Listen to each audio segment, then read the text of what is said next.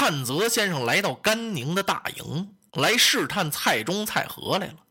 一下子呀，这蔡中、蔡和就上了圈套了。阚泽先生厉害，那当然了。就这次替老将军黄盖到曹营去投递诈降书，那要不是浑身是胆，能做得到吗？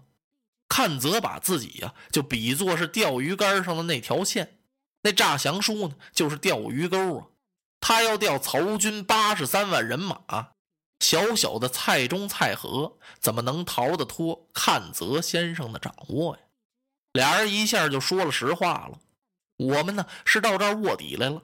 甘将军和阚泽先生，您二位要是不嫌弃，那么我们就给您引荐，您去投曹丞相得了。阚泽看了看甘宁，两个人点头示意，目的达到了。甘宁把宝剑还匣。哈，哎呀，如此说来，咱们是一家人了。你们怎么不早说呀？哎呀，蔡中、蔡和一咧嘴，我的干将军，这事儿有随便说的吗？你们这位周瑜都督太厉害了，他对老将军黄盖和您呢都没有半点情分，要露出一点蛛丝马迹，那还不得让他把我们剐了啊？因为干将军您对我们两个人有知遇之恩呢，太好了，对我们关怀无微不至，所以我们不能不跟您说实话。那你们打算怎么办呢？啊，我们立刻就给曹丞相写信，把您二位的想法告诉我家丞相。看泽点点头啊，二位将军，这个事你们办得好啊！甘宁立刻吩咐摆酒，嚯，四个人推杯换盏，这酒喝的还蛮热闹呢。这蔡中、蔡和让这酒指使的，也不知道说点什么好了，嚯，越说话越多呀！嗨，甘将军、看先生，您二位还不知道呢。自从周郎打了老将军黄盖之后，我们把大帐里边所有的听到的、看到的都写信给曹丞相。阚泽心说：“你甭说了，那封信我都看见了。”阚泽也笑了：“哎，不瞒二位蔡将军说呀，我今天到这儿来呀，也是来约会甘宁将军来了。我想和他同返三江口，去投曹丞相。”哎，你看看，这真是有缘千里来相会，什么乱七八糟的，他也不知道说点什么好了。几个人喝了一气，酒席才散。蔡中、蔡和呀，立刻写密书禀报他们的曹丞相。阚泽先生也写了封书信，派人送到曹营来了。阚泽先生这信怎么写的呢？说是我跟老将军黄盖已经约好了，到时候啊，黄盖老将军有水路归顺你曹丞相，多备战船呢，船上是满载军粮和武器。到时候这船头上插青牙旗为暗号，您一见船头插着青牙旗呀，您就赶快派兵前去接应。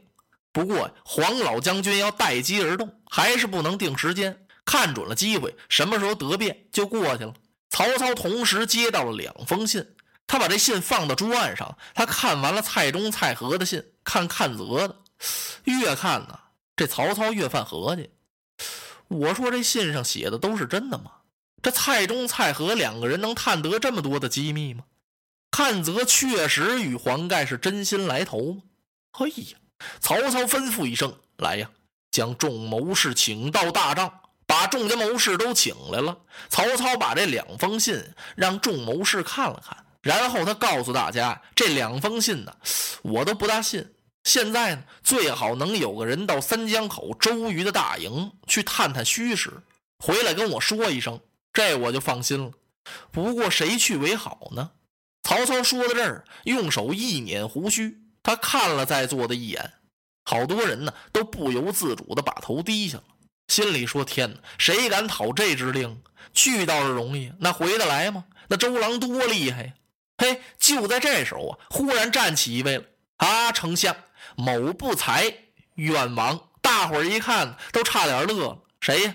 蒋干、蒋子义。有人都憋不住了，哎，心说你还讨令啊？上一次你到周瑜大营去了一趟，你都干什么了？弄了封书信回来，让丞相把水军都督杀了。嘿，这人真怪哈！今儿他还讨令。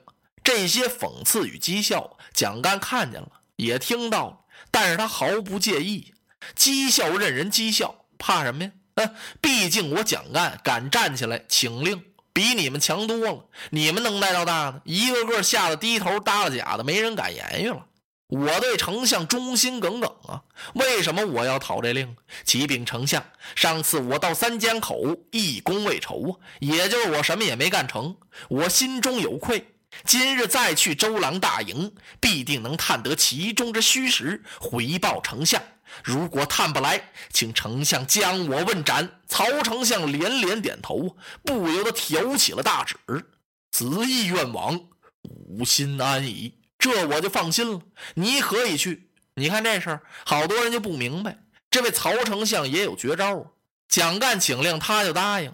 那么，为什么曹操这次还同意蒋干去呢？曹操知人善任，他知道蒋干对自己啊绝无二心，他确实想把事情办好。不过呢，他没算计过人家周瑜，偷来这么一封书信。那封书信偷的不容易，也可以说是战战兢兢，不避刀斧之险。那是在人家周瑜、周公瑾的中军保障偷的那封信，那么简单呢？要不是对我曹操有一颗赤胆忠心，他能豁出命来干吗？所以这次我还让他去，不单让蒋干去，我是先赏重金，嚯，给了蒋干先生十锭马蹄金。另外，曹操也没办法，你说不让蒋干去，让谁去？毕竟蒋干嘛，和周公瑾有那么一层特殊的关系，从小啊同窗，就是老同学。嘿，这老同学可了不得，那感情不一样。小时候在一张书桌上念书，后来长大成人了，而且在成了国家的要员，见面之后是格外亲热呀。只好啊，就得让蒋干去。曹操特别嘱咐了蒋干几句，事关战局之重大呀，这可不是一般的问题。这次子义前往，一定要小心谨慎。蒋干领命，守一卫挺着那鸡胸脯，由他保障里出来了。换了衣服之后，仍然是带一个小童儿，驾着一条小船，就奔周瑜的大营来了。到了三江口啊，找了一个避风的小江湾，把那小船啊往这儿一停。他让那使船的和小童儿在船上等着他。然后呢，蒋先生就上岸了。他告诉巡营的去通禀周都督，说故人蒋干求见。这时候周瑜都督干什么呢？正在大帐和鲁肃、鲁子敬议论军机呢。子敬求计刚回来，向谁求计去了？准是诸葛孔明先生呗。这次还真没去找孔明先生，怎么回事？周都督苦肉计安排完了之后，一切就算都挺顺利，诈降书也送去了，蔡中、蔡和的底细也都摸出来了。按说应该开始用火火攻曹营了。周都督有点为难了，为什么呢？这火得怎么点，怎么放呢？就在这大江江面上用火烧曹操的战船，你把这只船烧了，那只船不跑了吗？这火得怎么点呢？都督为这事儿一犯难呢。子敬看出来了，子敬向周都督推荐了一个能人，说：“都督，我跟您连提了两三次，由于曹兵这一来，您呢一挂帅印出征迎敌，把这件事儿就给耽误下来了。我曾经向您举荐过一个高人呢，谁呀？此人姓庞，名统，字士元。”就是徐庶走马见诸葛，水镜先生跟刘备、刘玄德介绍的那两个人，伏龙、凤雏。伏龙不是诸葛亮？凤雏就是这庞统、庞士元。这庞士元现在在哪儿呢？正好在江东。庞统家不在这儿住，他是襄阳人。自从刘琮啊拱手让了荆襄，曹操占据荆襄之后，庞统避乱，就把家搬到江东来了，想在这儿住些日子。过几天松心的日子呗。嘿，没想到他刚搬来，曹操领着人马就打来了。庞统和鲁肃十分要好啊。鲁肃向周瑜推荐过庞先生，说咱们江东要是得了这个人，可就了不得了。我主霸业必成，也是都督您一条好臂膀，比我可强太多了。周瑜都督也是久闻庞统之名啊。那谁不知道凤雏先生？周瑜很想亲自登门去拜访庞统。还没等都督去呢，曹操就到了，所以周瑜压根没得抽身。这次鲁肃一提，嘿，周瑜一想，好啊，子敬，你去问问庞先生，咱们要攻打曹操，怎么打好啊？也就是说，怎么能把曹操打败？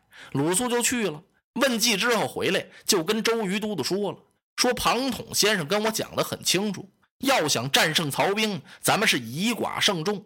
因为咱们的人马太少了，曹操人马太多了，要想打败人家不那么容易。怎么办呢？就得用火攻。但是长江用火不那么容易。您要想烧他一只船，是渔船尽散。你把一只船烧了，那些船全跑了。哎，对对对，周瑜一听，我就为这个事着急。庞先生还这么说？庞统先生说了，必须得献一个连环计。